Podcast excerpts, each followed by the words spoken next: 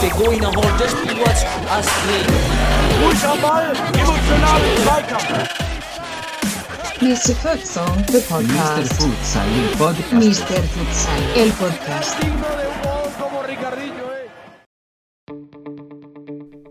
Hallo und herzlich willkommen, liebe Futsal-Freunde, an den Futsal-Podcast-Endgeräten. Hier ist wieder Mr. Futsal, euer wöchentlicher Futsal-Podcast, Folge 159 mit mir, eurem Futsal-Economisten und eurem Futsal-Philosophen Sebastian Rauch. Hi Sebastian! Und was war das für eine krasse Woche eigentlich? Also, ich, wir haben so viele Themen heute, die ganz Futsal Deutschland erschüttert haben, wenn wir es mal, wenn wir es schon mal so eine Schlagzeile vorne wegnehmen möchten. Ja, hallo Daniel, erstmal hallo. Äh, Schön, dass, schön, dass wir da sind. Und ähm, es freut mich hier mit dir zusammen heute über diese Erschütterungen, Erschütterungen sprechen zu können. Mal schauen, auf welche Gedanken wir da stoßen. Ja, genau, ist einiges passiert. Aber es ist eine ganze Menge passiert und wir beginnen sicherlich zu Beginn wieder. Wir beginnen zu Beginn mit Ja, den News. Total, ja, wir haben, äh, genau, wir müssen, müssen uns ein bisschen spurten, denn das eine Thema, auf das, auf, auf, auf das Thema, über was sicherlich mindestens in der Bundesliga jeder redet, aber auch darunter alle, die sich für Bundesliga, interessieren, darüber reden. Das kommt gleich. Deshalb lass uns mal durch die News schnell durchflitzen und schauen, was wir da so haben. Wir haben eine von, von Toni, eine interessante Nachricht bekommen, warum im Süden, in der Regionalliga Süd, manche Spiele Freitag, Samstag, Sonntag stattgefunden haben. Wenn du dich daran erinnerst und die Zuhörer auch, vor einigen Podcasts haben wir das ab und zu mal festgestellt. Und die Info war, es ist billiger, wenn du einmal anreist. Und ja, hey, total smart. Also, wenn ich dann eben aus dem tiefsten Bayern nach Frankfurt reise, dann nehme ich vielleicht zwei Spieler aus der Region mit. Finde ich gut. Ich glaube, ich glaub, wir hatten das auch schon mal äh, so reflektiert, nur wir wussten nicht, ob es dann auch der Grund ist, dass das halt die ökonomischen Konsequenzen sind, dass man einfach günstiger ist dann, ne, mit den Mhm. Fahrtkosten, die halt so weit sind im Süden. Also danke für die Bestätigung an Toni. Ähm, es macht Sinn. Ja, natürlich ist das äh, sicherlich auch Wettbewerbsverzerrung hier und da und Mhm. aber come on, Spielbetrieb funktioniert so dort und so spart man sich einiges. Ja. Das ist auch wichtig, ne? Für den Erhalt. Genau. Dann kam bei uns sogar aus, aus meiner eigenen Runde bei Fortuna der Sebi. Schöne Grüße. Hat, Mhm. und, hat auf dem Podcast mir was geschickt bezüglich der, des, der Werbewirkung von Futsalspielen, also der Anpreisung, Anteaserung auf Plakaten. Mhm. Und er hat, ein, er hat was Wichtiges gesagt, was mir noch nie aufgefallen ist, dass auf vielen Plakaten steht Futsal nicht als Hallenfußball drauf. Und wenn du es nicht kennst und viele Bilder auf vielen Futsal-Plakaten sind nicht eindeutig, dann weißt du tatsächlich nicht, was ist das für eine Sportart? Ist das Handball? Ist das Floorball? Ist das ähm, ja irgendein ha- anderer Hallensport, Faustball? Ja. Du siehst es tatsächlich nicht immer. Und Ja. weiß nicht, wie du Ja. dazu stehst, ob man immer so einen Zusatz dahin, also klar, wer ist, die, wer ist das Zielpublikum, aber ein Plakat im Futsal hat ja eigentlich immer das breite Publikum eher im Fokus, dass Mhm. man darauf achtet, irgendwie Futsal und Hallenfußball schon in dem schönen Mhm. Slogan, wie auch immer, zu verbinden. Wie stehst du dazu als, als Fachmann der Werbebranche?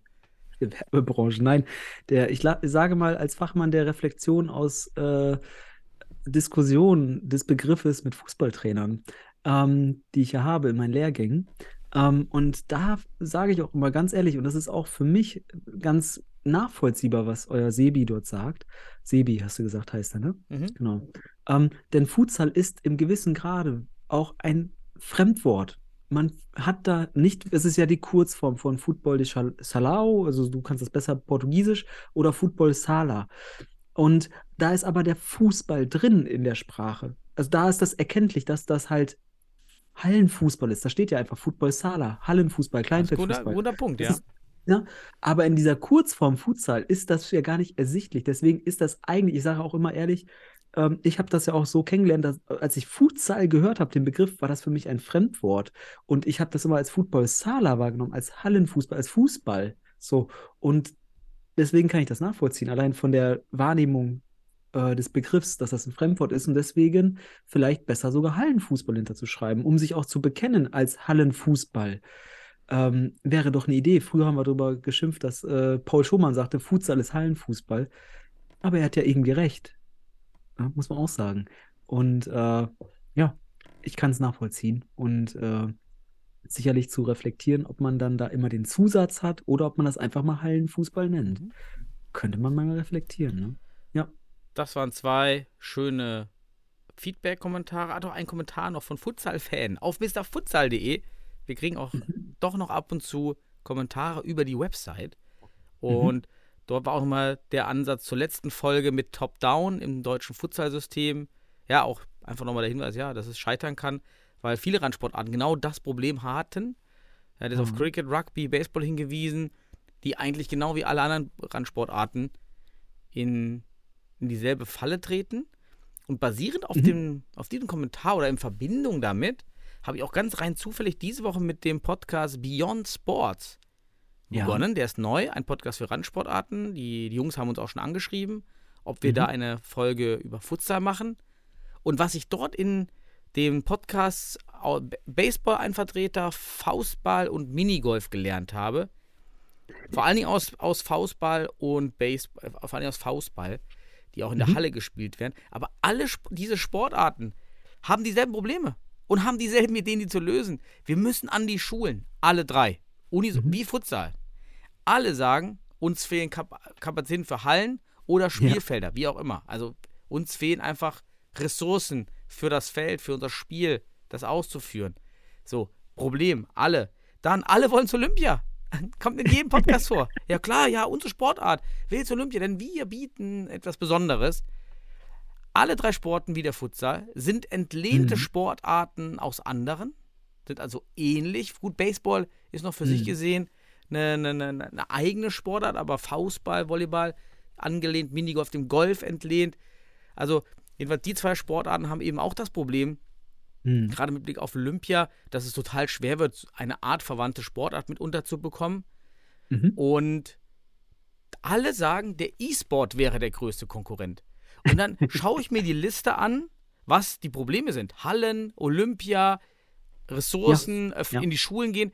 Und genau da konkurriert man, auch der Futsal, konkurriert gar nicht mit dem E-Sport. Das ist Nein. totaler Quatsch. Also das, dieser E-Sport-Gedanke ist eher auch so eine pädagogische, womit verbringen Kinder ihre Zeit und so weiter, ne? Ähm, aber wie du schon sagst, dieser Ressourcenaspekt ist halt der bedeutsame, weil der Kampf um die Ressourcen wäre hier tatsächlich dann Hallenzeit. Ne? Und ich finde das spannend, weil du hast ja diesen Podcast weitergeleitet. Ich habe mir nämlich die Folge zum Faustball angehört äh, vom VfB Stuttgart. Und du schilderst es ganz passend, finde ich. Ich habe es auch so wahrgenommen. Und das, wir merken, wir verstehen uns. Wir verstehen uns, weil wir dieselben Probleme haben. Das Verstehen ist ja auch das Wiederfinden des Ich im Du. Also wir verstehen uns mit diesen Sportarten. Und das Ding ist, Daniel, wir sind halt auch nicht viel weiter als Faustball. Wahrscheinlich sogar dahinter. Ähm, was ich aber rausgehört habe, und das fand ich ganz spannend, den Unterschied zu Faustball oder auch andere Randsportarten, also äh, könnte man ja sich auch an alle hier mal weiter, also weiterleiten, so einen Link zu einer Folge von, von Beyond äh, Sports. Wie ich wahrgenommen habe, wirst du ja auch äh, äh, sicherlich mal dort äh, für uns äh, auftreten und reflektieren. Ähm, aber was ganz interessant ist, hier auch nochmal zu sehen oder zu unterscheiden, ich habe gemerkt bei diesem Rück dieser Rückmeldung zum VfB Stuttgart, dass man sich da richtig wohlfühlt in diesem Verein. Dass man das dort super findet. Wenn da aber Futsal wäre, habe ich immer das Gefühl, ah, das hat so einen Konkurrenzcharakter zum Fußball. Ne? Hm. Und ähm, deswegen, ich will es wiederholen. Die Dimension auch bei solchen Konkurrenzcharakteren oder Kon Vereinen, äh, wo dann nicht hier das, das vielleicht äh, nicht direkt als, äh, wie sagst du mal, komple komplementär betrachtet ja, ja, wird. genau. Genau. Ähm, dass man hier auch immer diesen Charakter Fuß, Futsal als Teil des Fußballs reinbringt in die Vereine, um da eine Synergie zu erzeugen.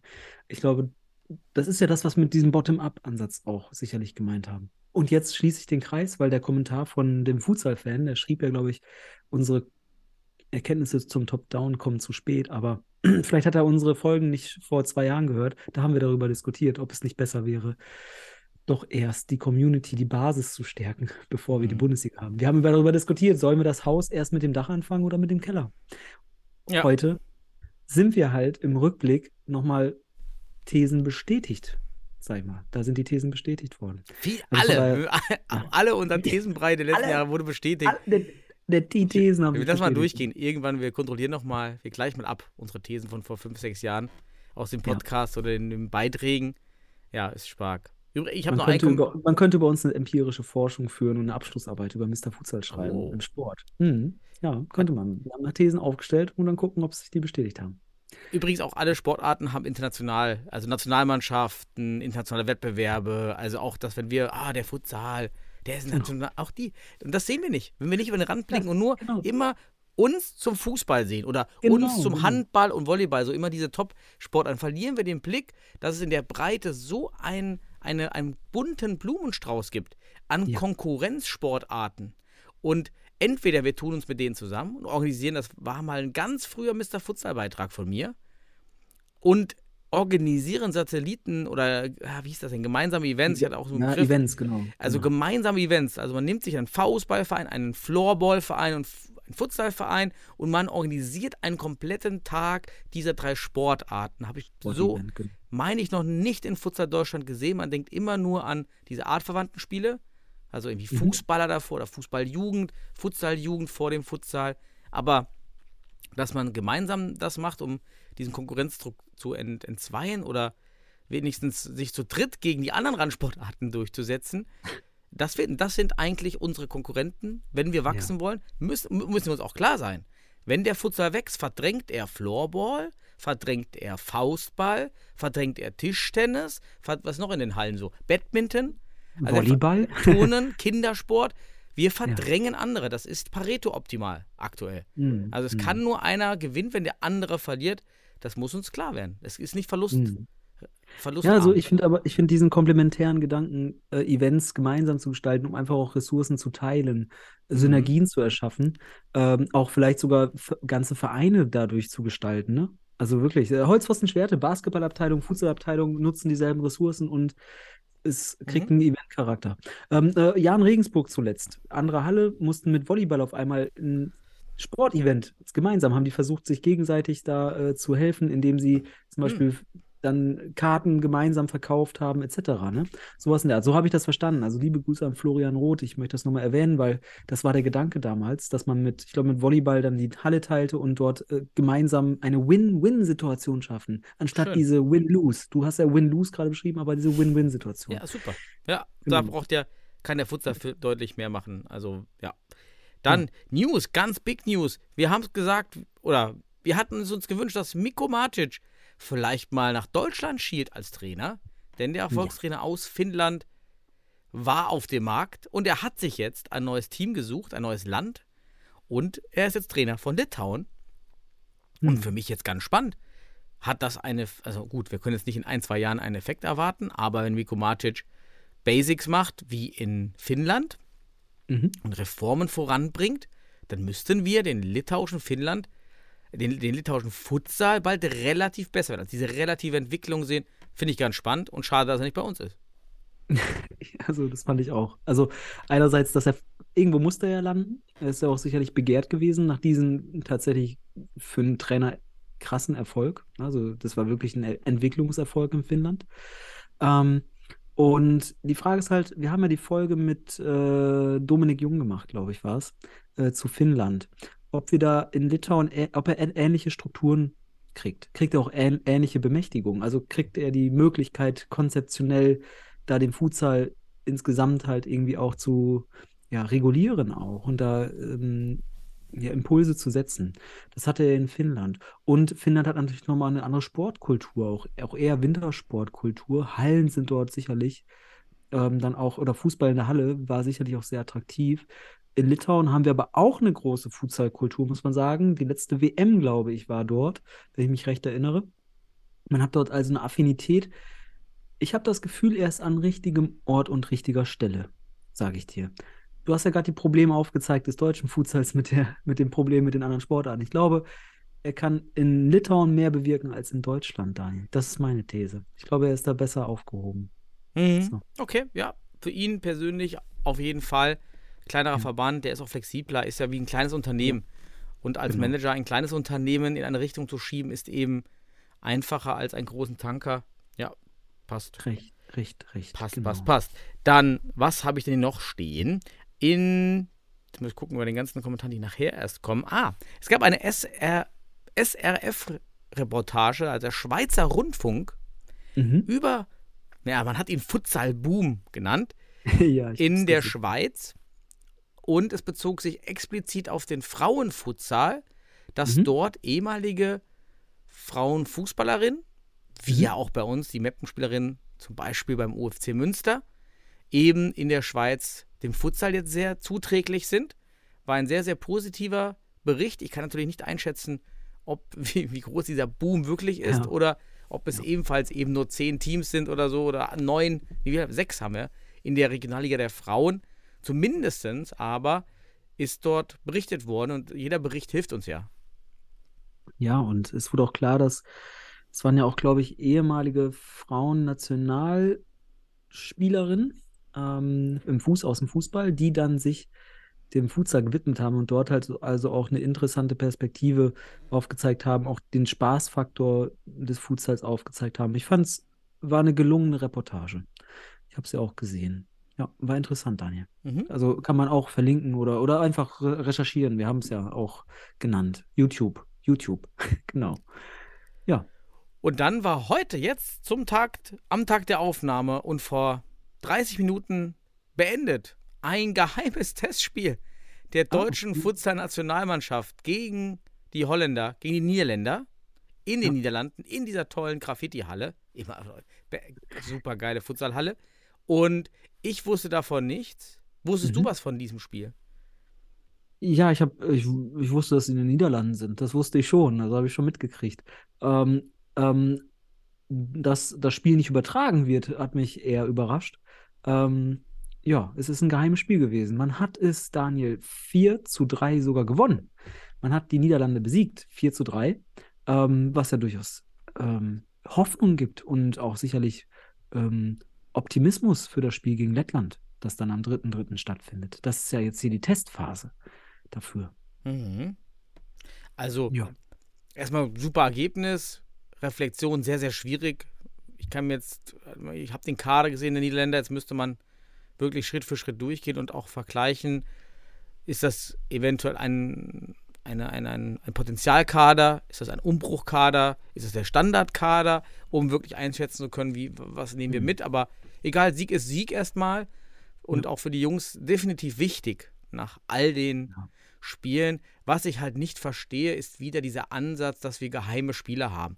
Der KN, KNVB, der niederländische Fußballverband, hat auf seinem Insta-Kanal für Futsal, also auch explizit zu unserem DFB-Kanal, die ganze Zeit getickert. Es, ging eine, es gab eine Spielankündigung, es gab einen Halbzeitstand, es gab einen Endstand, es gab Szenen aus dem Spiel, wie wir Ja. es eben auch von anderen Teams in der Futsal-Bundesliga kennen. Ich verstehe diese Geheimhaltung nicht. Ich kann es echt nicht nachvollziehen. Wa- Warum, also warum habe ich eine Nationalmannschaft, die ich geheim halte? Warum? Erklär mir das Hm. mal. Dein Ansatz. Mein Ansatz. Naja, man möchte ja jetzt auch nicht alle Karten offenlegen, Daniel. Ne?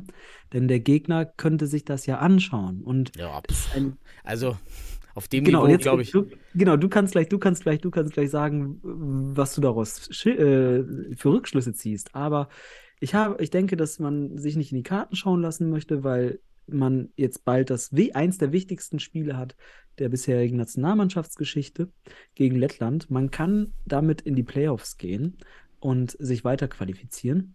Ähm, und man möchte dieses Spiel gewinnen. Deswegen hat man vielleicht das Empfinden, man möchte hier nicht das zeigen, was man ausprobieren, also was man dann auch gegen Lettland umsetzen könnte, was man dort ausprobiert. Ne? Genau. Was, was hältst du denn davon dann schlussendlich? Hast du da irgendwelche Rückschlüsse? Aus, äh, inwiefern? Ja, dass das jetzt das nicht gezeigt wurde, sportlich. So, Also, ja, du hast ja gesagt, das sportlich. Niveau auf dem Niveau. So, ne? Ja, so, also das vielleicht ist es nicht das Niveau, dass das jetzt du ein da Gegner sich aufgrund dieser Übertragung, die er ja auch bekommt, wenn er sich den Niederländern anschließt und sich da eben Mhm. die, die Daten besorgt, jetzt sportlich etwas gegen uns ausrichten kann, nur aufgrund dieser fehlenden Bilder, äh, kann ich mir einfach nicht vorstellen auf dem Niveau. Mhm. Und es ist doch einfach, also was für mich bleibt, ist der fade Beigeschmack. Man steht nicht zur deutschen Fußballnationalmannschaft.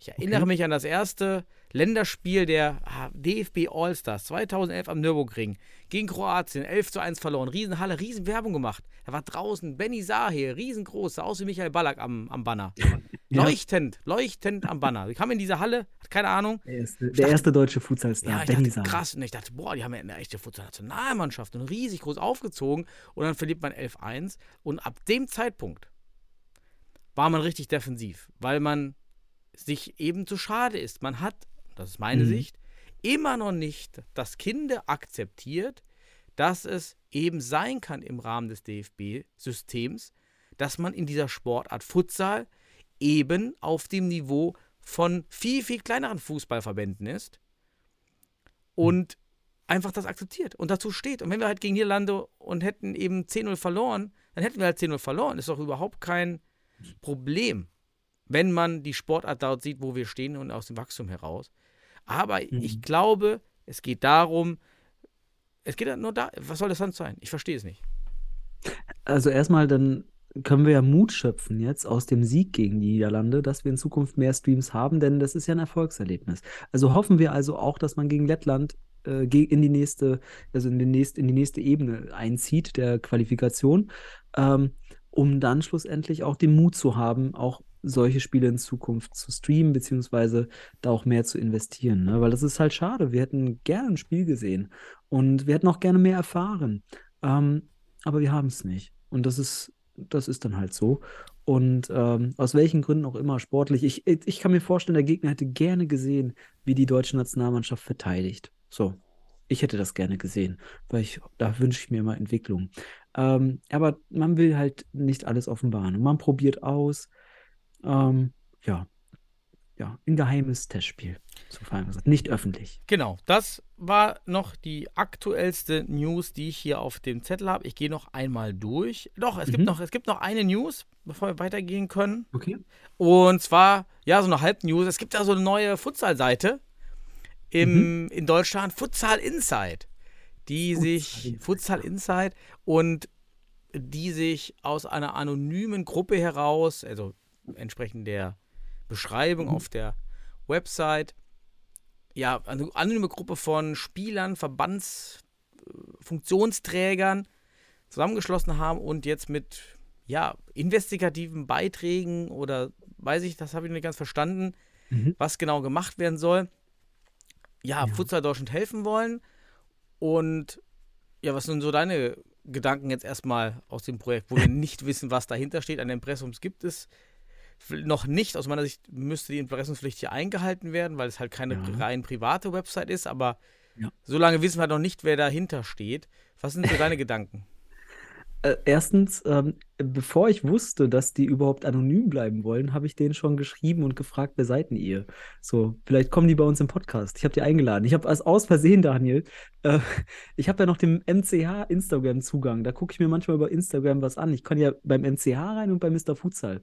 Und dann war ich da irgendwie über den MCH angemeldet und habe denen geschrieben, im Sinne Mr. Futsal. Das tat mir richtig leid, aber ich habe es auch wieder direkt gelöscht, beziehungsweise denen das Dass erklärt. dir sowas passieren kann, Mr. Ja. All, Mr. Alright, Ja, genau, Mr. Mr. überall Perfect, ja echt. Ja, du bist doch der, der überall drin rumfummelt. Aber ähm, es kam da auf jeden Fall keine Rückmeldung. Es kam dann aber bei uns, bei Mr. Futsal, eine Rückmeldung. Und dann hatten wir uns aber auch schlauer schon gemacht und haben uns auf der Seite das mal angeschaut, haben festgestellt, es gibt kein Impressum, es gibt halt dort den Wunsch, anonym zu bleiben. Das fand ich interessant. So ein bisschen vom Gefühl, du kennst es, kennst noch den Futsalflüsterer? Oh, ganz lange her. Ja. Richtig. Der, der Futsalflüsterer, den gab es ja auch mal. Aber da muss ich auch sagen, der Mr. Futsalflüsterer hat die Anonymität auch ausgenutzt und richtig krasse Sachen rausgehauen.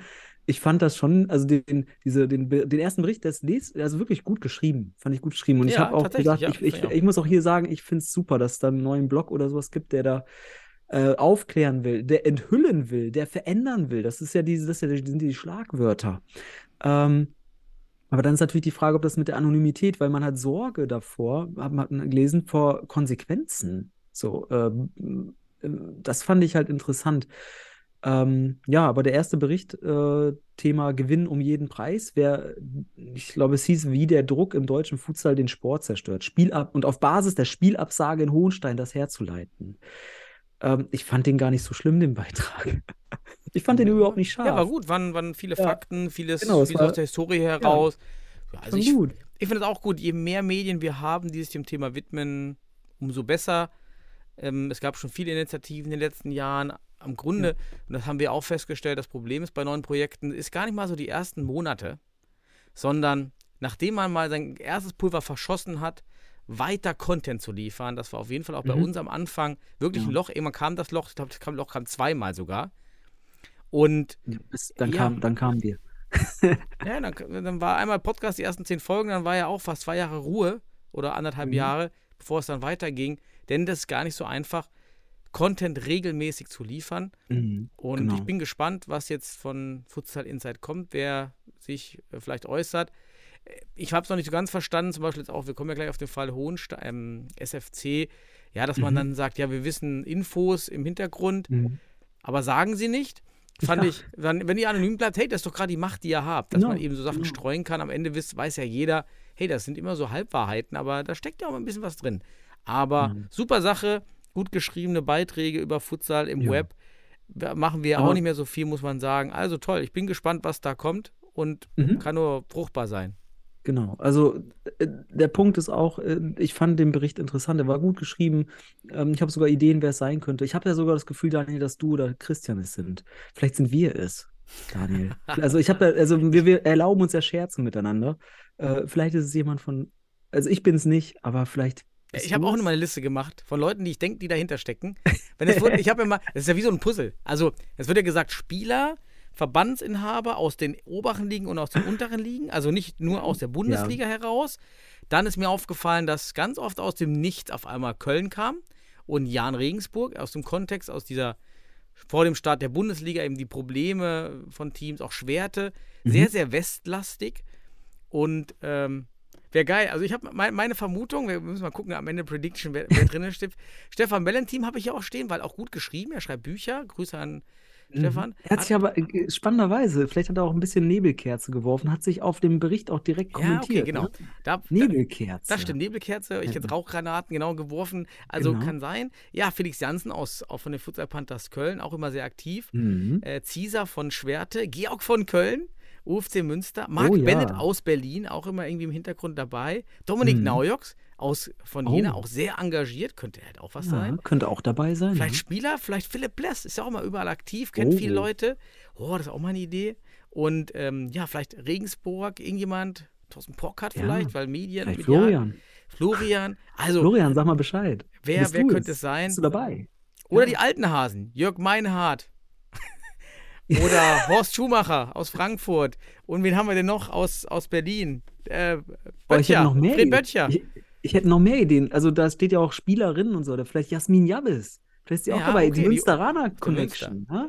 Ich, vielleicht. also, also Münster bin ich, muss da drin hängen. Also Münster war, das kam Münster. aus dem Kontext so Ja, aus aber- dem Nichts.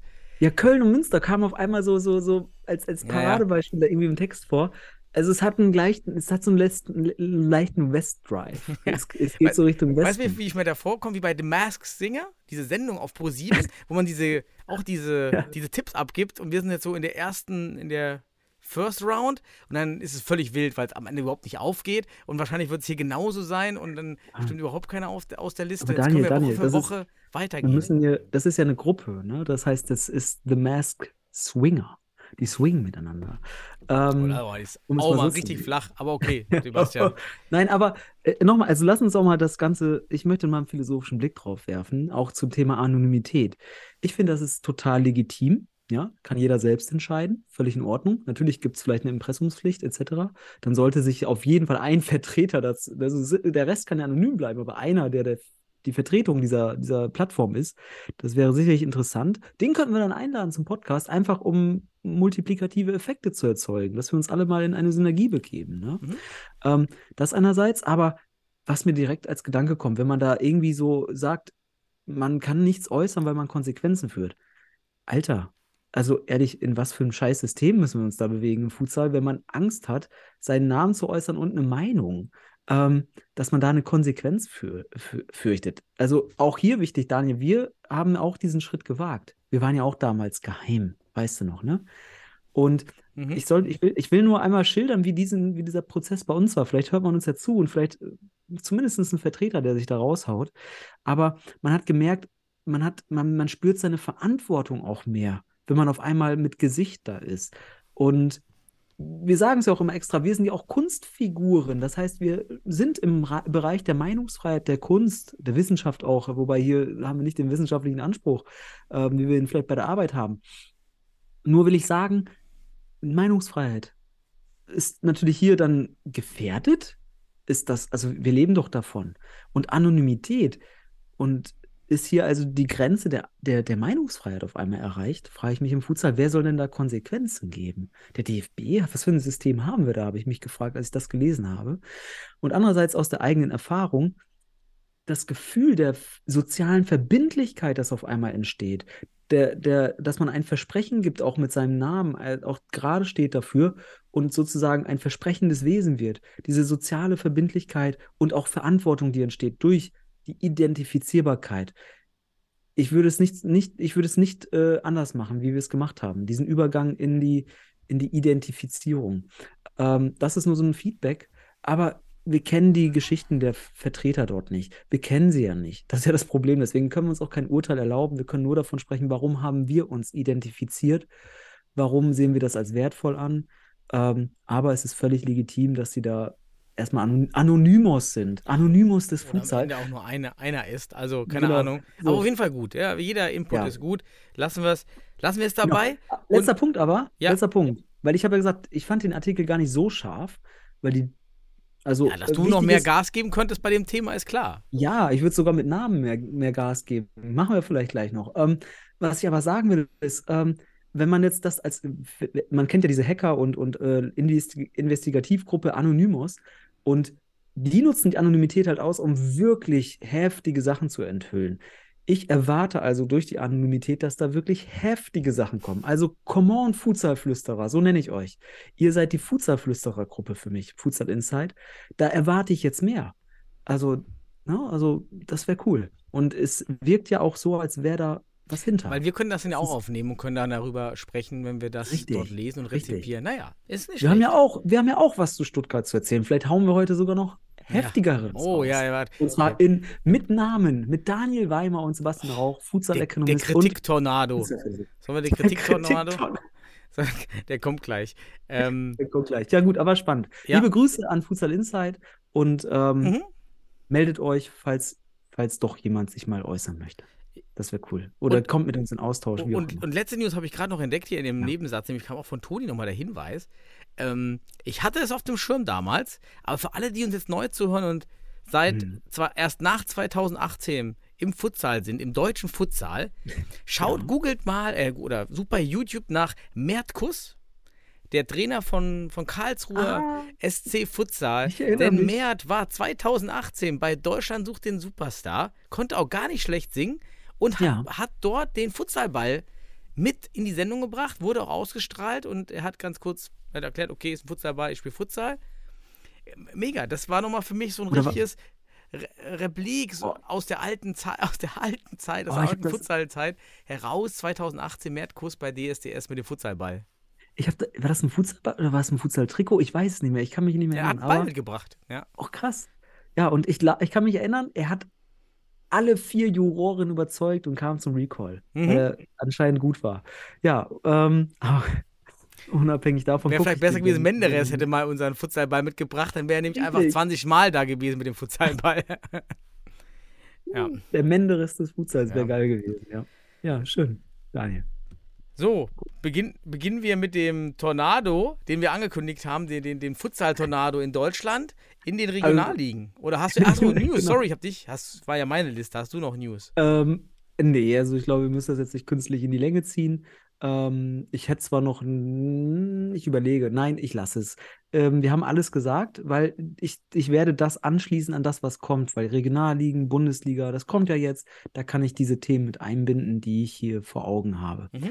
Gut, lasst uns oder lass uns übergehen in die Regionalligen. Ja, warum habe ich von von Tornado schon beim Futsal Tornado von der Regionalliga gesprochen. Tja, also wenn ich in die Regionalliga Nordost schaue, dann kommen echt die Zeiten an Kinnem Halle hoch.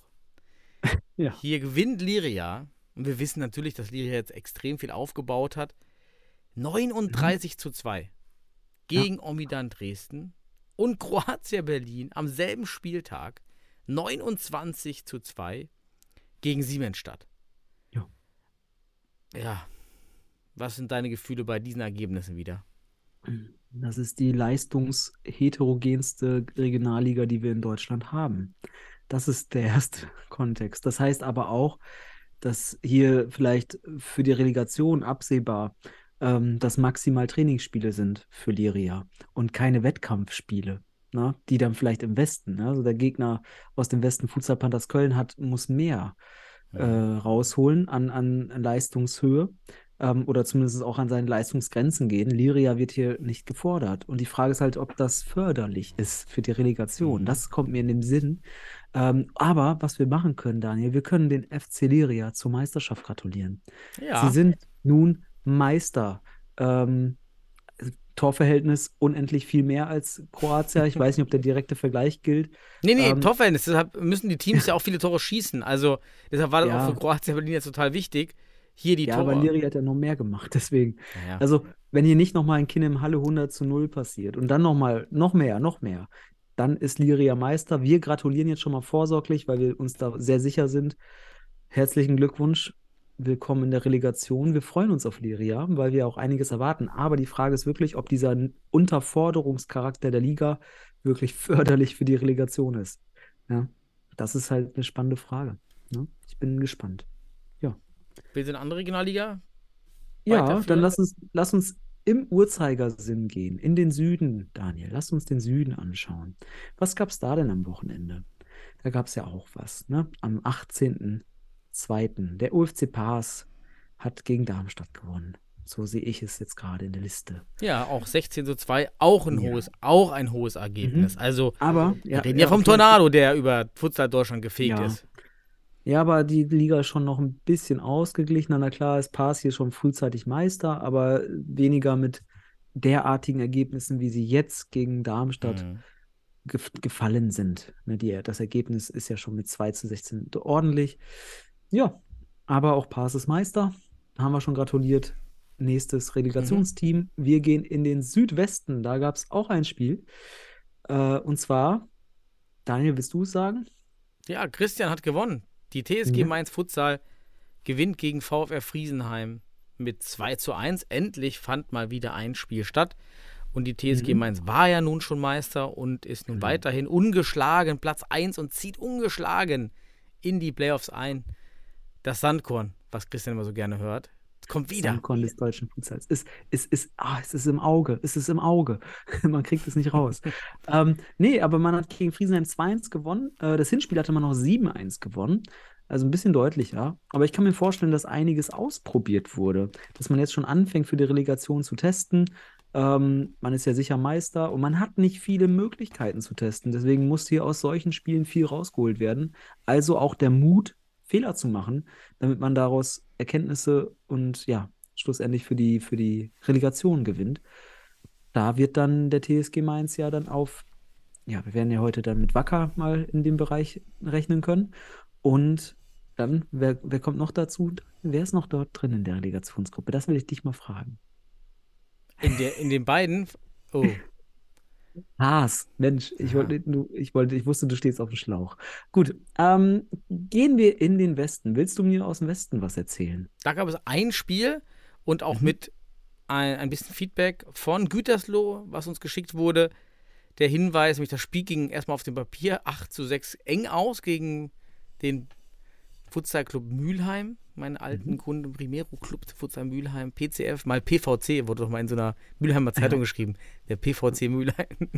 Und ja, 8 zu 6 sieht es sieht eng aus, aber es stand dann wohl 6 zu 0 und man hat dann, ich glaube, einige Umstellungen vorgenommen und so. Und dann kam Mülheim wieder ran. Also war, war anscheinend ein sehr, sehr spannendes Spiel, weil erst sehr deutlich und dann wieder sehr eng. Aber ja, wird jetzt eng. Für, oder da unten für alle. Also Niederrhein Soccer, UFC Münster, Primero Club de Futsal Mülheim. Ja, sind alle in der Range. Wuppertal scheint für mich raus, aber die drei Clubs kämpfen für mich jetzt um den eventuellen Abstiegsplatz. Eventuell, genau. Eventuell. Denn wir Ja. wissen ja, dass even eventuell nur hier der Letzte wirklich absteigt. Und das wäre dann Fenerbahce Sportclub am Rhein. Ja, genau. Was mir noch aufgefallen ist, bei Gütersloh kein Hakim Eitan dabei. Wahrscheinlich Hm. irgendwie krankheitsbedingt oder sowas, wer weiß. Ähm, ja, aber Gütersloh klettert auf Platz 2, hat sich vor Detmold geschoben, hat zwar ein Spiel mehr, aber man klettert sich hoch. Und ähm, ja, man schafft es sukzessive, sich auf den zweiten Platz zu bewegen. Also vorne geht es zwischen Detmold und äh, Schwerte und Gütersloh um Platz 2, kann man noch sagen. Der Platz 1 ist ja durchaus vergeben, könnte man schon sagen. Es fehlt noch ein Sieg, glaube ich, wenn ich da rechne. Genau. Ja. Dann haben wir noch die Regionalliga Nord. Da Mhm. gibt es auch, da gab es doch eine Vorentscheidung, meine ich, auf dem aus dem Gedächtnis. Moment, ich muss hier mal aufrufen. Eine Vorentscheidung? Äh, Nee, ähm, auf jeden Fall, ja, PTSK gewinnt gegen Meierhahn. Mhm. Also ein bisschen das Topspiel, 2 zu 0, sehr eng. Hier kein Tornado. Mhm. Und die Sparta gewinnt auch. Und damit ist es weiterhin oben eng. Nämlich PTSK Kiel 37 Punkte, 14 Spiele. Und dahinter Mhm. Sparta 13 Spiele, ein Spiel weniger, zwei Punkte dahinter. Richtig spannender Kampf. Meihahn ist nun raus, also deutlich raus. Mhm. Und unten wird es aber auch noch spannend, wer nun jetzt nach unten antritt. Ja. Also gute Liga, homogen. Ja. Ja. Haben wir gesagt, die durchaus spannendste Liga noch, könnte man Mhm. sagen. Nach oben und unten. Von daher wirklich nice to see. Und äh, auch wenn wir nicht viele Bilder sehen. Ich habe das Spiel zwischen PTSK und Maihan so ein bisschen äh, Instagram-Story war, glaube ich, haben sie was gezeigt. Ähm, ja, aber viel kam nicht. Ich weiß, dass Paul Musiol ins Tor musste, wegen der Verletzung des Torwarts, glaube ich. Das so habe ich so mitbekommen. Also liebe Grüße an Paul von hier aus. Wir kennen ihn ja noch. Ähm, ja, er hält die Fahne hoch in Kiel für den Futsal. Ähm, richtig cool. Der bessere PTSK oder Sparta soll am Ende oben stehen. Gut, Daniel, gab es denn bei den Frauen im Westen was? Haben wir da was? Nein, da war kein? Spiel. Nee. Da war nix. Okay, dann sind wir mit den Regionalligen durch. Haben wir den Tornado einmal erklärt. Und jetzt Ja. ein Spieler. Bundesliga. Oh je. Wissen Sie, wir haben genug Ja. Sorgen damit. Und dann können wir mit der Bundesliga starten. Ja. Ja. Und jetzt ist die Frage, wie wir starten. Starten wir erst mit dem Orkan. Ja, vielleicht wird es aus dem Tornado schon ein Orkan. Ist, Orkan ist ja schon ein bisschen flächenmäßig größer.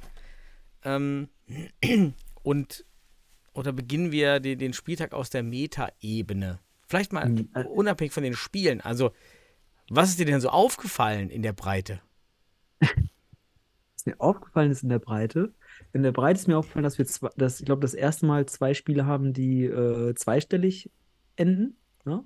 Ähm, mir ist aufgefallen, dass Auswärtsmannschaften teilweise sehr geringfügig in Sachen Kader vor, Ort waren.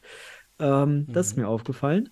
Und ich würde den Spieltag gerne chronologisch durchlaufen, wie immer, damit wir sachlich am Ende in der, du hast Ja, es, nennen wir es- Spannungsbogen. nennen wir es Katastrophe, in der Katastrophe münden. Nein, ähm, genau. Aber wir können ja kurz reflektieren. Wir haben uns aber auch immer gesagt, wenn zweistellige Ergebnisse sind, das ist jetzt nicht so ein 11 11-8 oder sowas, sondern hier ein 10-3 zwischen den HSV Panthers und FC Penzberg. Erstes Spiel am Samstag. Dann gibt es natürlich nicht viel zu analysieren. Dann ist, wir können auch Penzberg hier nicht mehr weiterhelfen, auch durch unsere Reflexionen. Den HSV Panthers müssen wir da auch nicht viel beibringen, beziehungsweise irgendwas überhaupt irgendwie reflektieren oder irgendwie überhaupt einen Anspruch haben zu analysieren. Die haben das gewonnen, verdient. Ähm, was ist hier als, als interessante Also, Dimension? jetzt hast du mal ganz kurz, hast du meine Metaebene kaputt gemacht. Ich wollte auf diese, auf den Fakt hin, dass drei Spiele eben nur mit zwei Bank oder mit zwei oder drei Bankleuten gespielt wurde. Ja, genau. Und das ist schon auch kritisch. Das, klar, auch bei uns, bei Fortuna, genau das ist Problem. Wir hatten eben noch gelb-rote Kartensperren, Verletzungen, Mhm. interne auch äh, Spieler, die jetzt erstmal aussetzen müssen, einfach Mhm. aus Sanktionsgründen. Aber auch bei, eben bei Penzberg, bei Pauli, ja, saß der, der Patrick Ernst Bunsemeier saß auf der Bank bei, bei Pauli. Le hinterlässt natürlich für externe Beobachter überhaupt keinen guten, guten Anschein. Aber lass uns das doch bei den Spielen, also ich habe ja schon gesagt, die Kader, äh, Auswärtskader waren knapp. Können wir bei jedem Spiel doch einmal kurz. Äh, Ja, gut, das willst bei jedem Wunde Spiel dasselbe diskutieren. Das meine ich ja mit Metaebene. Das ist ja ein Problem, Ja, das genau, alle betrifft. Genau. Ja, also Ja. die Saison geht zum Ende, geht zu Ende. Die Fußballspiele parallel werden eventuell auch wichtiger, wenn noch Mhm. äh, Doppelspielrecht besteht. Und ja, gerade Penzberg, wenn eben die Saison gelaufen ist, kann aber auch betrifft uns ja auch Mittelfeld. Das ist halt Mhm. immer schwieriger zu motivieren. Da sieht man dann eben doch wieder, wie fragil und wie noch nicht mal semi-professionell alles ist. Es ist halt ein Amateursport. Das Mhm. sieht man auch daran, es sind weite Wege. Ist natürlich extern nicht gut. Auf der anderen Seite, gut, schauen extern auf die Ersatzbänke, die da, also für Ja, den Teams. Ja. Die Highlights, in Highlights sieht man das ja nicht. Dann sieht man vielleicht nur die 50 Zuschauer in, in, in Hamburg fallen natürlich sehr, sehr auf. Ja. Also die leeren Ränge. Ja, ja. okay, sorry, jetzt kannst du weitermachen. Ja, alles gut. Ich bin nur gewohnt, diese Konklusion am Ende zu geben. Aber äh, hau vorne raus. Ist, ist okay. Es ist aber total wichtig im Überblick, ne? Wie du schon sagst, Metaebene Ich keine, wollte jetzt redundante Diskussion vermeiden einfach. na, aber keine coole, keine coole äh, Geschichte, einfach dieser Spieltag, was das angeht. Ähm, was aber interessant war beim FC Penzberg, kein Torwart dabei. Lorov war nicht dabei. Wo war er? Ist fährt er nicht mehr mit? Hat er keinen Bock mehr? Ist auch hier Nationaltorwart. Ähm, oder zumindest im erweiterten Kader. Privat, ne? Also der war ja Loch jetzt fast immer durchgehend da, muss man sagen. aber auch, auch ne, auswärts war der, ne, ich habe schon mal, ich habe schon mal die Information gehabt, hier mal den äh, Fußballflüsterer machen, den äh, Insight, dass der Landesliga spielt, Fußball und dann das Priorität hat. Ne? Ja, also Mhm. da ist Hamburg vielleicht auch eine Fahrt zu weit dann. Aber äh, Adam Buter hat sein Bestes gegeben im Tor, konnte aber auch nicht verhindern, dass da zehn Dinger reingehen. Ja, und das Ähm, 6 zu die- 0 ist ja Katastrophe. Also, wenn das, das jemand externer sieht, das 6 zu 0 bei Puter durch die Beine, Ja, das sieht wirklich aus wie Das unterste ja. Mhm. Hobbyturnierniveau. Also, es ist wirklich Katastrophe, muss man sagen. Diese Bilder schaden, also wir kommen nachher noch zu dem, was schadet, aber jedes Spiel an sich hat mit einigen Slapstick-Bildern geschadet. Und Nicht alle Spiele, aber das Spiel. Auf Das Spiel. Also ja, es gibt, es gibt ein Spiel, ein Spiel, das war super, so wie es sein muss. Das stimmt. Genau. Lass mich vom, Ähm, vom MCH, ne? Genau, kommen wir gleich. Ja, drauf. ja, genau, Aber, Sebastian. aber was hier noch interessant war, Ono Saklam hat mal wieder gespielt, hatte ein paar Intervalle ähm, und äh, scheint sich anscheinend, hoffentlich, hoffentlich wird er fit. Ich habe ja letzte Woche die These aufgestellt, das wird nichts. Ich glaube auch nicht daran, dass er seine, seine 100% erreicht. Kann er theoretisch, also ich glaube nicht. Ähm, aber er hat getroffen, das war ihm dieses Slapstick-Tor. Mal eben kurz so ein bisschen Picke da in, ne? Schade. Naja, es war keine Werbung für den Futsal, so muss ich das leider sagen. Äh, kleiner Fun-Fact: Was mir gefiel, ist äh, das Torwart-Outfit von Yalcin Celani. Rot, richtig cool. Gefällt Hm. mir vom, vom optischen. Ne, also äh, gefiel mir. Ich, äh, also Ja, die Panthers lieben- war manchmal nah dran an der Verwechslung, weil die Trikots dunkelblau sind Ah. und Celanis Tri Trikot schwarz. Ja, Da gab es mal eine Diskussion. Ja, cool, ja, sieht gut aus. genau. Äh, Sid Sisken auch zurück, hat auch Spielzeit bekommen. Mhm. Auch wichtig für den deutschen Futsal. Sicherlich eines der, der interessanten Gesichter. Auch Ja, der er- HSV füllt die Bank wieder auf. Ja, sehr gut. Mhm. Jetzt sind wieder, haben wir ein bisschen kritisch gesehen und auch da mit, mit Blick Ja. auf die Zukunft, aber okay. Jetzt sind sie Genau. Und wichtiger. Hinweis noch, ich habe ja gesagt, Jalcin Chidani in Rot, aber auch Benjamin Bulanik in Rot, der hat nämlich gespielt, Daniel. Mhm. Ich habe nur Jalle irgendwie im Rück, äh, irgendwie beim, beim äh, Outro so gesehen oder irgendwie auf dem Bild gesehen. Ähm, aber der hat gespielt. Benjamin Bulanik hat gespielt. Da hat, äh, haben die den Torwart die Spielzeit gegeben, einfach auch als vielleicht als Dankeschön dafür und so weiter. Ne? Das ist ja ganz, das ist eine schöne Geste einfach. Ne? Ne? Deswegen den zweiten Mann da auch Spielpraxis zu geben, weil wer weiß, wann man ihn braucht. Ne? Das, das kann plötzlich passieren. Mhm. Genau. Gut, dann kommen wir zu deinen Fortunen. Die haben in Regensburg äh, interessanterweise, also du hast dich ja mal beschwert, äh, dass manche Teams ihren Kader auf Kante nähen. Heute hast du dich schon in Selbstreflexion und Kritik äh, geübt. Denn man ist nur mit zwei Auswechselspielern plus Ersatztorwart hingefahren. Ähm, Bloß Ersatzcoach, weil Scheinrassi ja auf der. Bank, auf der Tribüne saß. genau. Ähm, ja, äh, wie kam es, Daniel, dass man so wenig hatte? Ja, wir haben ja zwei los? Gelbsperren, Mhm, kommen wir ja? dazu. Plus noch Verletzungen über die Tage, noch Urlaub, ja, Mhm. äh, noch ein paar disziplinarische Dinge intern. Und man hat gesagt, okay, das auch bestimmte Spieler mal gucken, ob das so Mhm. weitergeht. Ja, und dann, dann reist du da mit zwei an, aber es war für uns intern nie eine Frage, ob wir da hinfahren, ob wir absagen, ob das war immer klar, wir fahren da hin Ja, und machen es und haben dann halt Lightning-Taktik so ein bisschen anscheinend gemacht. Denn viele, fast alle Tore von uns waren ja Kontertore. War ja genau das, was Lightning-Taktik ausmacht. Nie den eigenen Spielaufbau suchen, nur Konter. Ja, und, und es war gut, fand ich. Also die erste Mhm. Halbzeit habt ihr gut dagegen gehalten, ne? Ja, Zweite so, Halbzeit. Also ich war ja im Live-Ticker bei uns intern in der Gruppe und da war super. Wir konnten ja auch kaum fassen, dass man jetzt da mit dem, dass die Jungs sich da so, so reinhängen und ja, auch Jahren alles abverlangen.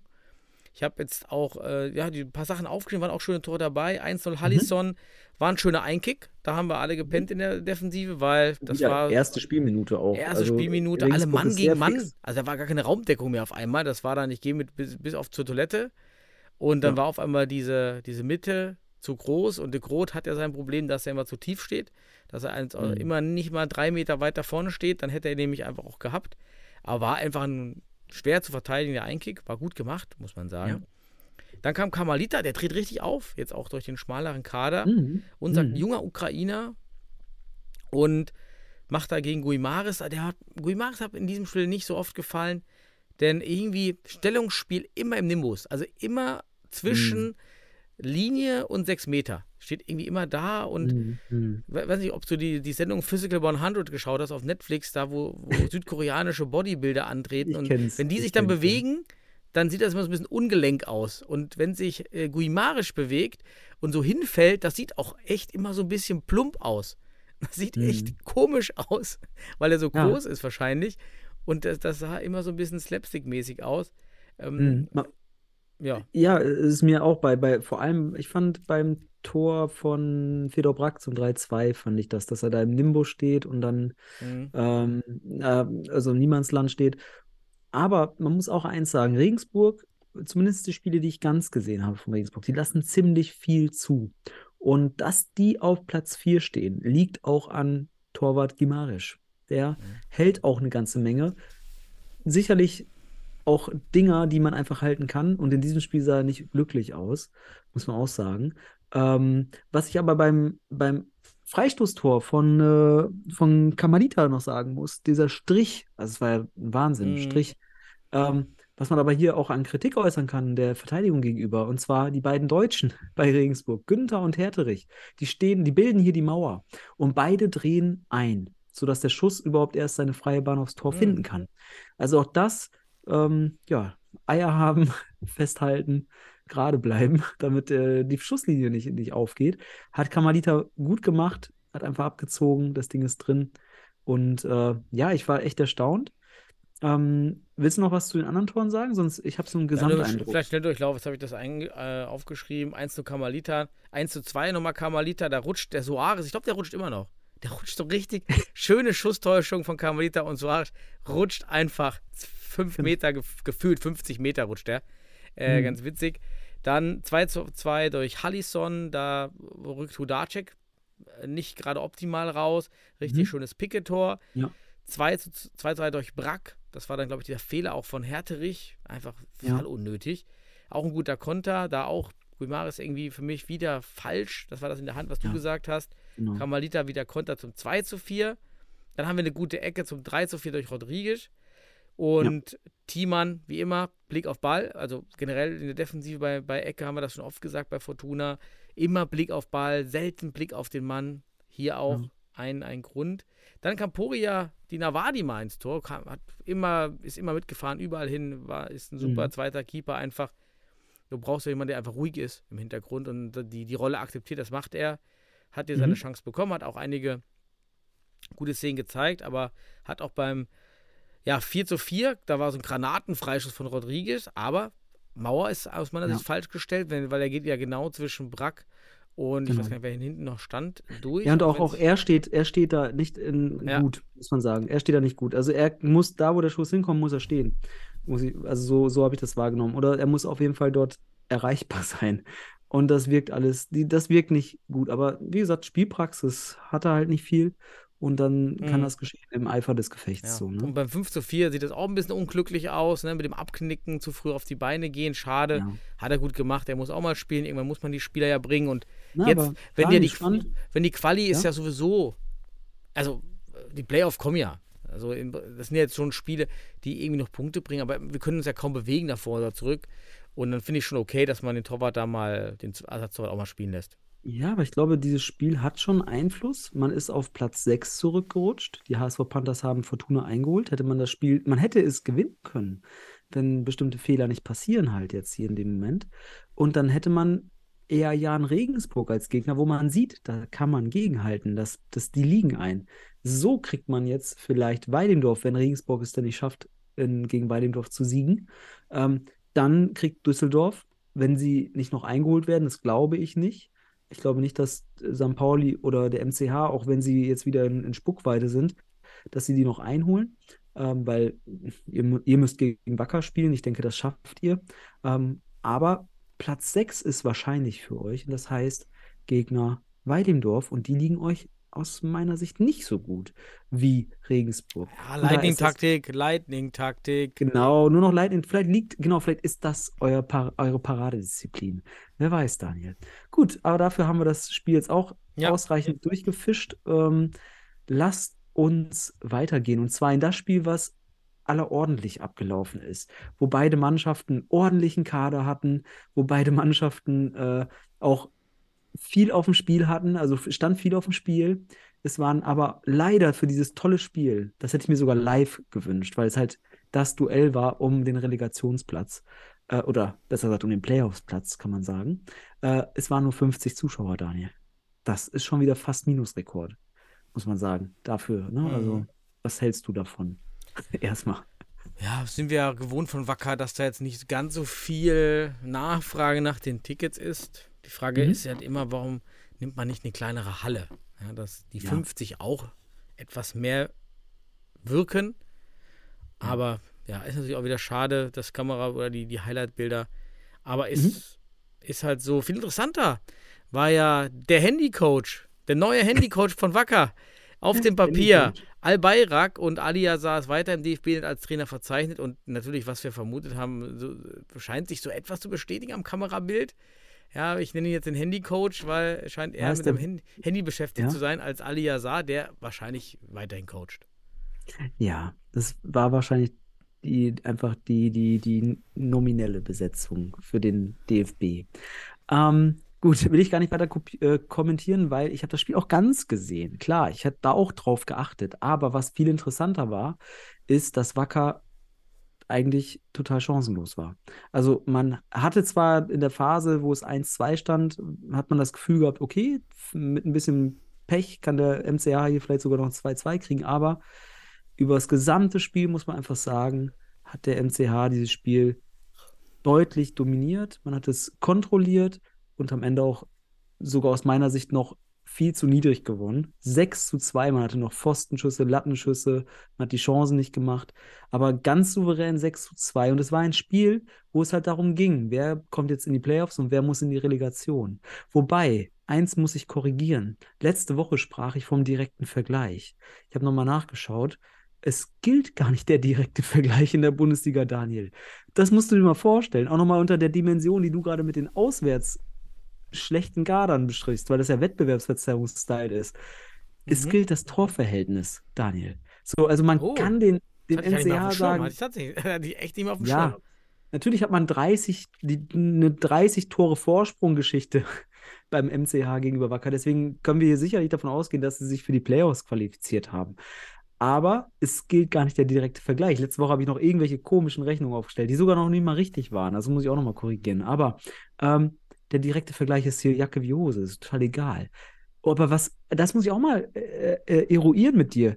Ist das sinnhaft in einer so leistungsheterogenen Liga mit direkt, mit, äh, mit, mit Torverhältnis zu kommen?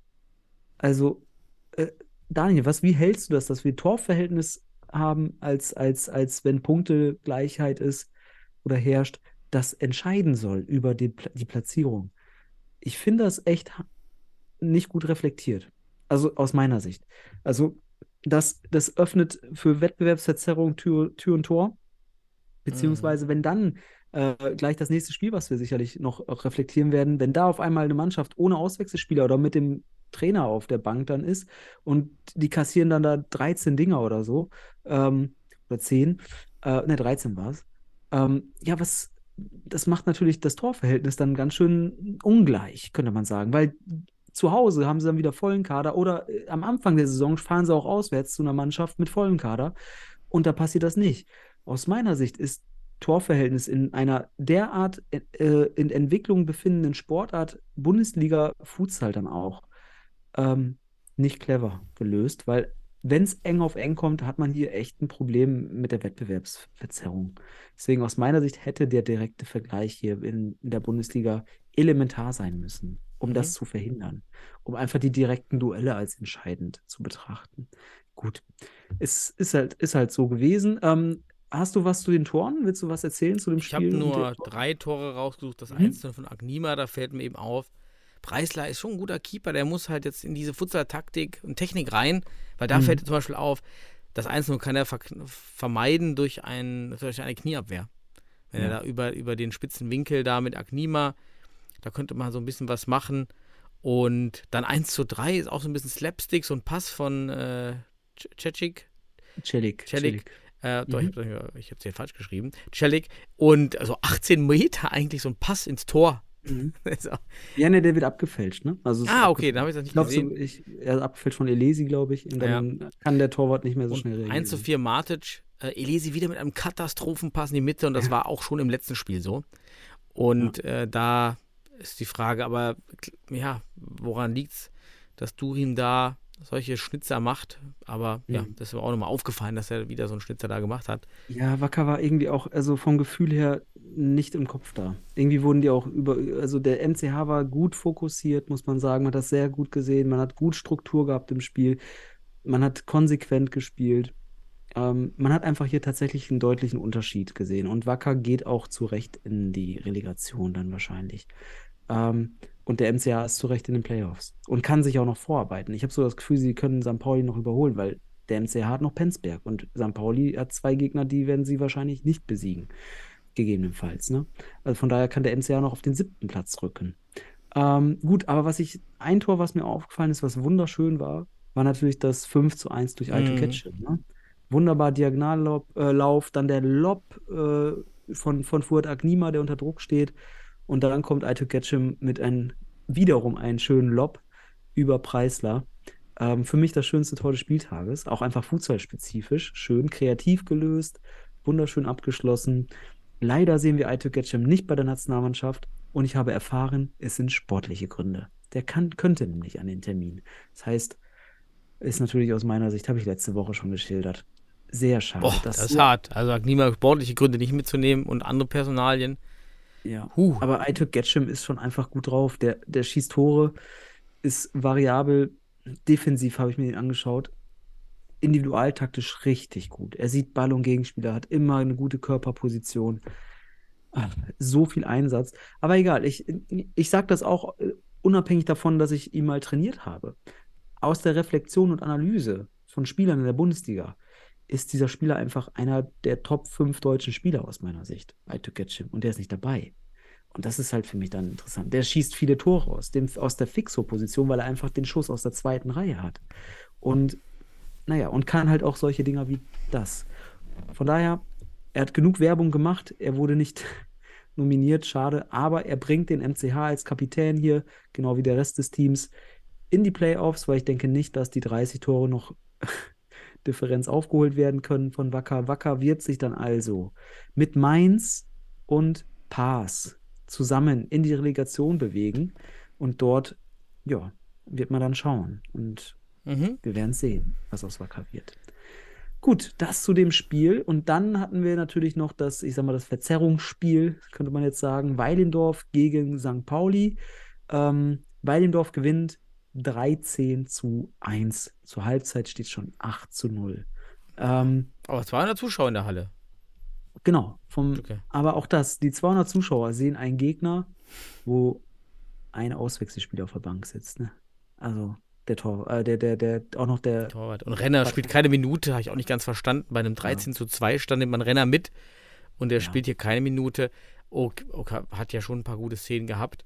Ja, Ja, ja. aber immerhin angetreten, habe ich auch hingeschrieben. Man muss es genau, so sagen. also das ist, genau. äh, kann man Pauli nur danken, dass es eben nicht gelaufen ist, wie in Hohenstein, zu dem wir gleich kommen, zum, zu den Tagen des Donners. Oh, das ist gute Folge, die Tage des Donners. Oh, kennt ihr noch den Film? Oh, super, Tage des Donners. Okay, Und- diese Assoziation hast du jetzt gerade, aber ich, ich, ich bin dabei. Ist alles in Ordnung. Ja, und das wurde halt hier vermieden. 200 Leute und Kinder in der Halle haben viele Tore gesehen. Alles gut. Ja, ist halt ziemlich deutlich und ja, passt zu den anderen Ergebnissen aus anderen Ligen. Aber deshalb auch schön, dass wir die Regionalliga-Ergebnisse haben und zeigen können, ist genauso. Also diese, Ja, diese Endspieleffekte in der Saison.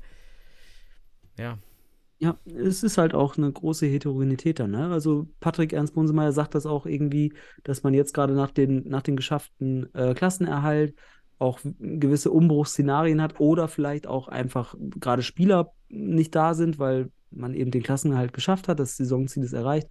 Es wirkt alles so ein bisschen fragwürdig dann, klar, aber come on, lassen Sie uns messen an den Playoffs und auch dann, was nächste Saison kommt. Hier kann man vielleicht sagen, okay, kein cooles Bild, klar, aber die stehen zu, erklären es aus ihrer Sicht und am Ende treten sie an, was sehr wertvoll ist. Das haben wir nämlich auch anders erlebt an diesem Mhm. Wochenende.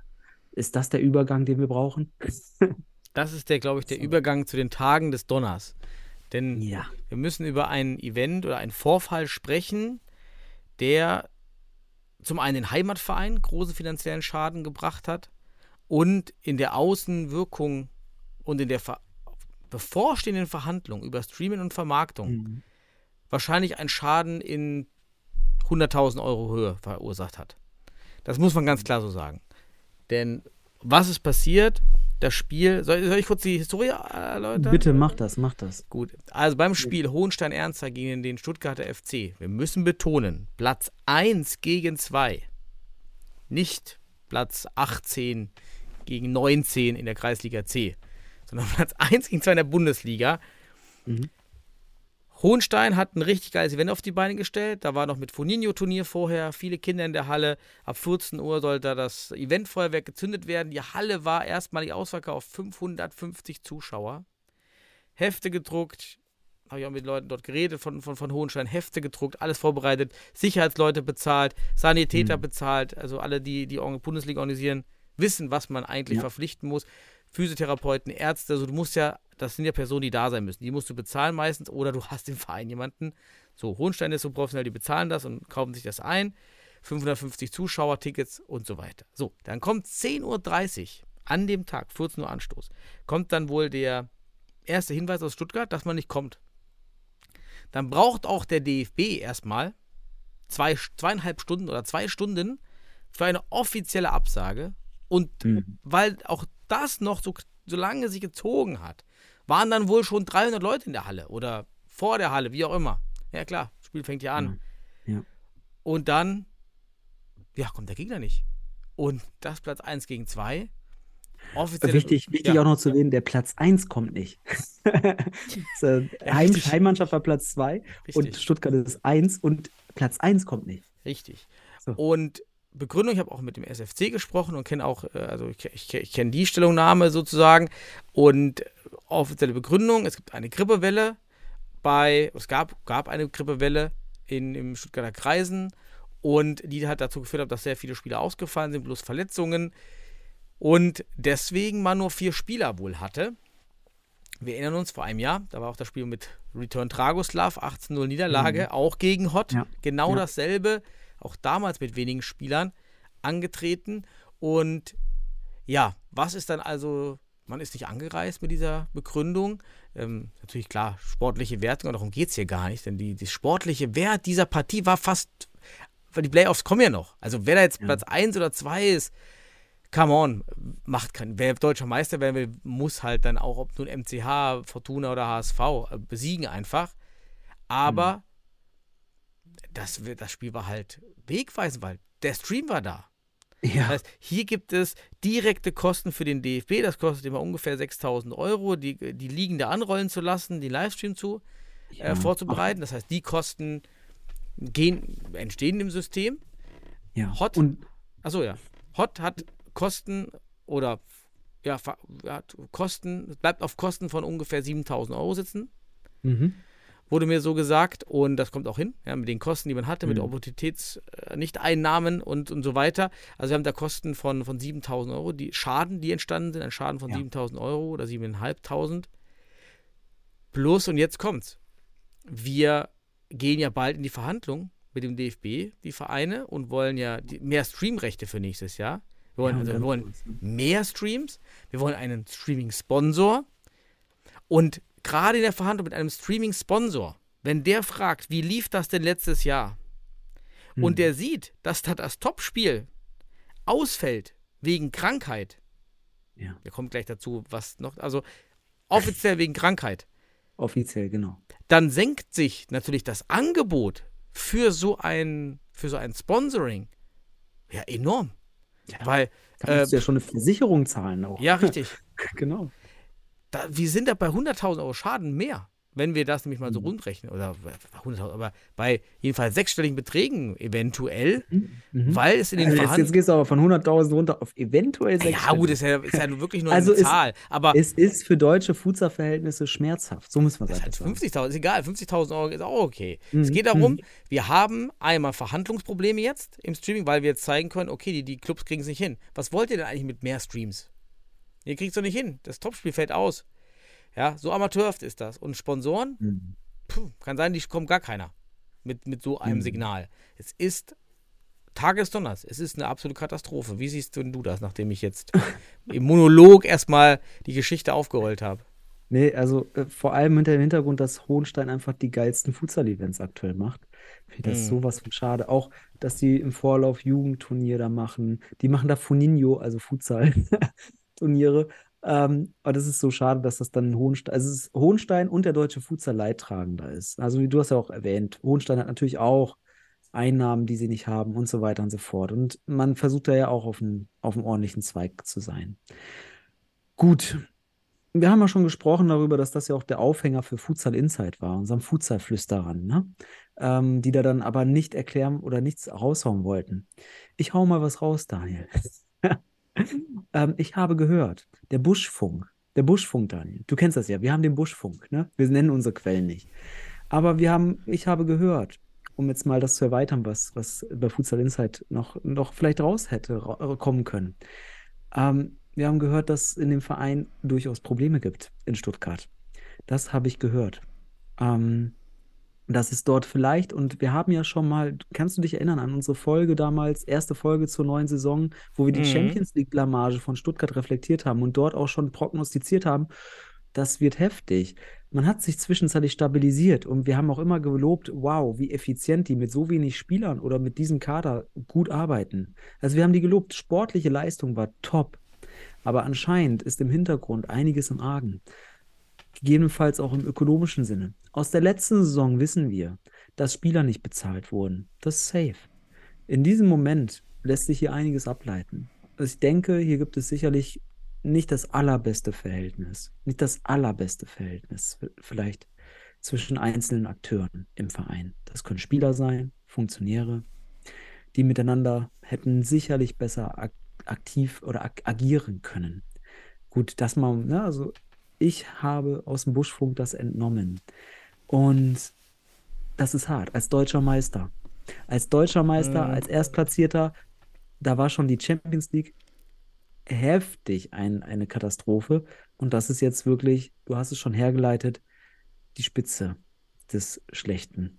Ne? Und äh, das ist krass. So, das ist mein Kommentar erstmal dazu. Ja. Willst du weiter darüber Ja, ich reden? will Wir vielleicht auch andere Dimensionen- spannende Ideen. Ja, auch andere, andere Dimensionen dieses äh, Tag, Tag, Tag des Donners aufmachen. Tag des Donners. Denn ökonomisch gesehen gibt es ja noch eine weitere Dimension. Mhm. Wenn der DFB nicht eine saftige Strafe ausspricht dafür, ist es so, dass Hott auf Kosten sitzen bleibt Oh ja. Und Ja. der SFC Kosten gespart hat. Und 5-0 verlieren, okay, gehen wir von aus, man hätte mit irgendwie sechs Mann zusammengekratzt aus der zweiten noch, wäre dorthin gefahren, hätte die Kosten gehabt, hätte 10-0 verloren, wie damals mit 18-0 mit Dragoslav, Mhm. ja, dann, dann habe ich ja 10-0 verloren, anstatt 5-0. Das heißt, es ist natürlich schon ein Geschmäckle, dass es re- extrem opportunistisch ist. Und der SFC, ich mag auch ähm, ähm, Miro von, vom SFC, die machen viel für den Futsal, muss man sagen. Man hat hier Stars nach Mhm. in die Ja. Futsal-Bundesliga geholt und Ja. Miro hat auch oft Kritik an, an der ganzen an der Entwicklung und er war auch mit meistens richtig, was eben so im Argen halt liegt. Ja. Aber jetzt muss ich sagen, das war, das ist too much, das ist zu viel Schaden für die Liga, für alles und auch äh, zwischen den Clubs. Das ist einfach ein Kahlschlag. Ja, dass ich ja schön, oh ja, gut, komme ich nicht. Ähm, klar können Spieler, sind halt verletzt, Grippewelle, irgendwie sechs Mann zusammenkratzen, muss doch irgendwie möglich sein. Wenn es nicht möglich ist, dann ist das boah, auch schlimm. Okay, lass dann, dann holt auch Spieler, die keine, keine Ahnung, die keine medizinische Untersuchung haben. Die Strafe kann kaum höher, höher sein als das, was jetzt passiert ist. Mhm. Ähm, Ja, aber was kann denn jetzt die Folge sein, Daniel? Weil dem DFB sind ja auch in gewissem Grad die Hände gebunden. Stell dir vor, Stuttgart nach, weist nach, dass wirklich, äh, weiß ich nicht, äh, nur noch drei Spieler übrig waren, die keine AU haben. Äh, also wirklich, da ist, kommt der gelbe Schein. So, die Kranken Krankenbescheinigung. Was passiert dann? Kann man dann jetzt hier überhaupt bestrafen? Gibt es da eine Bestrafung für? Natürlich hören wir Dinge aus dem Buschfunk. Wir, wir hören andere Dimensionen. Wir hören auch andere Gründe. Klar. Aber was am Ende beim DFB ankommt, hat eine rechtliche Grundlage dann. mhm. Das muss rechtlich betrachtet werden. Und da sind ja auch die Hände gebunden, wenn die dann nachweisen können, dass die alle krank waren. Und man kann das ja rückwirkend dann auch beim Arzt, weil es Wochenende war, ähm, für den Sonntag noch kriegen, theoretisch, so eine Krankschreibung. Ne? Ähm, das ist möglich. Und deswegen, was kann, was, was für eine Sanktion kann überhaupt jetzt vorkommen? Spielwertung? Es soll ja vor Sportgericht gehen, so wie ich verstanden habe.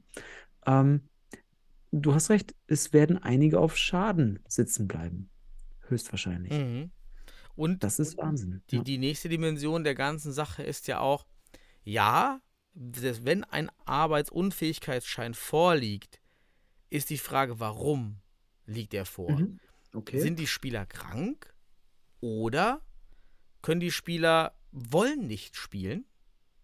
Und das ist, äh, das passt ja zu den Gerüchten, die du gehört hast. Mhm. Der Krankenschein ist quasi der Boykott der Spieler. Und damit ist es wieder auf, dann liegt es wieder am Grund des Vereins. Ey, come on, Ja. eine Corona-Welle. Eine Corona-Welle? Ich kenne kaum noch einen, der überhaupt Corona aktuell hat.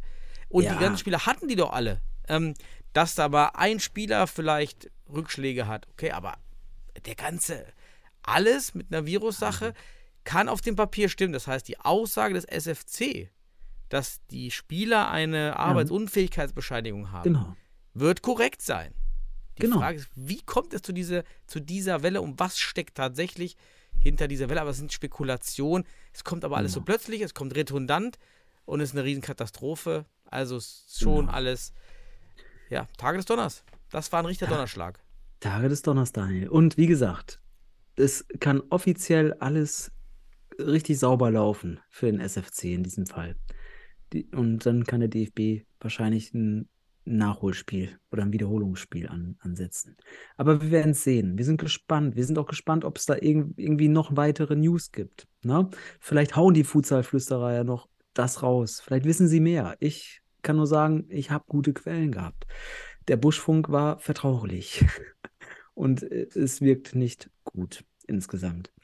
Ja, ähm, spannende Geschichte. Leider der Negativhöhepunkt dieser Saison bisher und auch der Negativhöhepunkt des Spieltages. Le leider, muss man einfach sagen.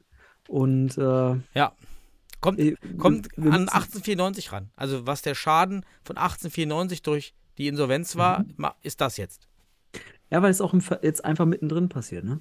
So, also bei 1894 konntest du noch federn, weil es am Anfang war. Da konntest Ja. du noch, noch, strategisch handeln. Hier ist es jetzt so, ey, wir sind kurz vor den Playoffs. Es ist das Topspiel, wie du schon am Anfang gesagt hast. Das ist nicht hier irgendwie Kreisliga C 18 pl- gegen 19 oder sowas, wenn es überhaupt so viele Mannschaften dort gibt. Aber das ist das Topspiel. Alle gucken hin, alle wollen's, alle haben Bock. Nur der SFC hat es nicht hingekriegt. Aus welchen Gründen auch immer. Offiziell lässt sich da jetzt nichts weiter ableiten, ne, als das, was man offiziell kriegt.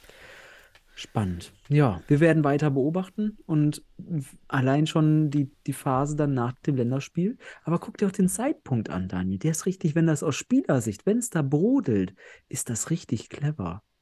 kurz vor den Playoffs, so einen Druck auch auf den Verein zu erzeugen, vielleicht. Wenn es da zum Mhm. Beispiel zu Zahlungsverzögerungen gekommen wäre oder so, dann wäre das schon aktuell ein Zeitpunkt, als auch mit der Länderspielpause, wo da dann auch entsprechend äh, ja, gehandelt werden kann. Ja, so dazu, oder Veränderungen erzeugt werden kann. Also ich, wenn die Spieler da irgendwas aktiv gemacht hätten, wäre das ein guter Zeitpunkt jetzt. Also spannend, sehr spannend. Ne? Gut, alles Thesenbrei, wie immer, ne? mit interessanten Quellen, aber am Ende wissen wir offiziell, sie waren krank. Sie waren krank. So, und damit schließen wir es ab. Tage des Donners. Ja, Ja. Daniel, Dann haben wir einen Ausblick auf irgendwas oder willst du noch irgendwas anderes? Ja, ich hoffe, wir bekommen die Woche positive News. Wir müssen den Futsal aufrechterhalten. Wir brauchen jetzt mal stärkende News. Wir müssen uns positiv motivieren. Wir brauchen eine Chaka-Rede. Wir brauchen, ja, wir brauchen tolle News. Ich hoffe, da kommt nächste Woche was. Bin gespannt. Genau. Länderspiel Mhm. steht ja auch bald an. Vielleicht Genau. kommen da endlich mal positive Impulse, dass wir da- das Ja. Loch jetzt, was es gerissen hat, da auch ja, uns daraus mal Ja. befrieren. Auf jeden Fall. Also hoffen wir das Beste und das Länderspiel, habe ich ja schon gesagt, steht jetzt vor uns, kommt bald. Wir werden zwar noch eine Folge zwischenzeitlich haben, aber da können wir optimistisch sein und äh, das wird sicherlich, hoffentlich, sicherlich, ja, beides gemischt. Jetzt wisst ihr, wie stark die Aussage ist. Ähm, ein cooler Event, der uns allen Freude bereiten wird. Ne? Das wird cool. Genau. Und in der Zwischenzeit sind wir schlauer, was dann da passiert zwischen Hot und dem Stuttgarter. Das sollte sich alsbald klären und nicht erst hier Ja. bis zum nächsten Spieltag. Genau. Dann Ja. allen eine schöne Futsalwoche trotzdem und bis zum nächsten Mal. Ciao, Sebastian. Okay. Ciao Daniel, ciao alle.